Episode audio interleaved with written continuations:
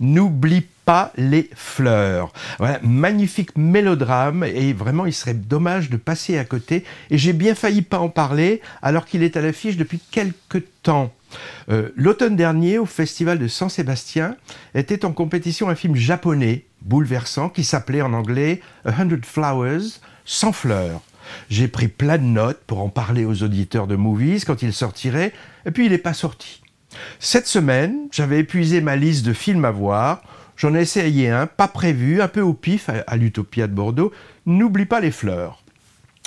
Et dès la première seconde, paf, j'ai reconnu les images. C'était le même, mais sous un autre titre et avec une affiche différente. J'ai donc vu deux fois, à quelques mois d'intervalle, et ça m'a fait réaliser quelque chose d'intéressant. C'est que euh, ne fait jamais ça. Non, non, c'est pas ça, mais j'y ai vu tout à fait, enfin pas tout à fait, mais j'y ai vu pas tout à fait la même chose à la deuxième vision.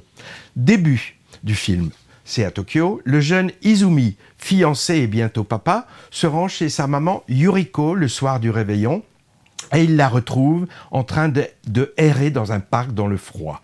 Il la ramène chez elle et on sent bien que le garçon a une attitude pas très chaleureuse avec sa mère. Bon, hein, c'est japonais, donc on s'attend pas à des embrassades et des effusions à l'italienne, mais quand même, on sent qu'il y a quelque chose là.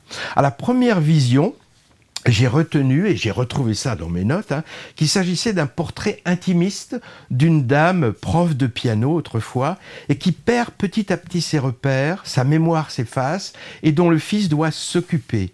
Le réalisateur utilise des artifices de mise en scène pour rendre compte de, l'état mental perturbé du personnage. Par exemple, il y a des scènes qui se répètent en boucle, les mêmes plans. Euh, Florian Zeller, dans The Father, sur un sujet similaire, utilisait un peu le même genre de subterfuge qui, qui déstabilise un peu le spectateur. On se dit, mais tiens, j'ai déjà vu ça. Alors, à la revoyure récente, j'ai été plus sensible au portrait du jeune homme, marqué par un traumatisme de sa jeunesse, démuni et partagé entre compassion, rancune et, pardon. On a quelques flashbacks sur les souvenirs de moments forts de l'un et de l'autre des personnages, qui éclairent un peu, un peu, mais pas tout à fait leur histoire, et expliquent le sentiment de culpabilité de l'une, la mère, et les ressentiments de l'autre, le fils. Notamment, il y a une scène qui se déroule pendant le fameux tremblement de terre de Kobe en 95 qui est absolument déchirante. Et il faudra attendre la fin émouvante pour comprendre ce qu'est ce fameux demi-feu d'artifice. La mère, elle réclame à son fils plusieurs fois dans le film, je veux voir les demi-feux d'artifice.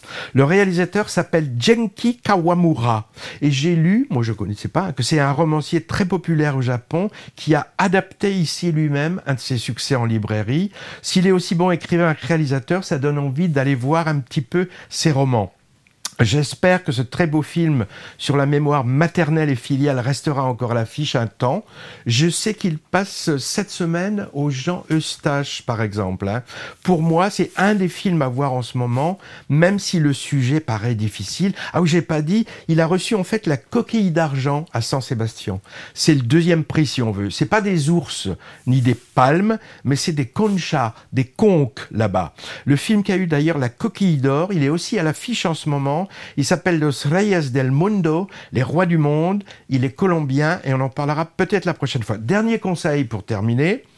Tentez d'aller voir un film qui vous a emballé deux fois, avec un moment d'intervalle entre. On se focalise pas sur le plot, sur l'histoire qu'on connaît, mais sur la mise en scène et les détails importants pas vus au premier abord. Et c'est là qu'on se rend mieux compte qu'il se passe plein de choses sur un grand écran que nos sens n'arrivent pas tous à capter.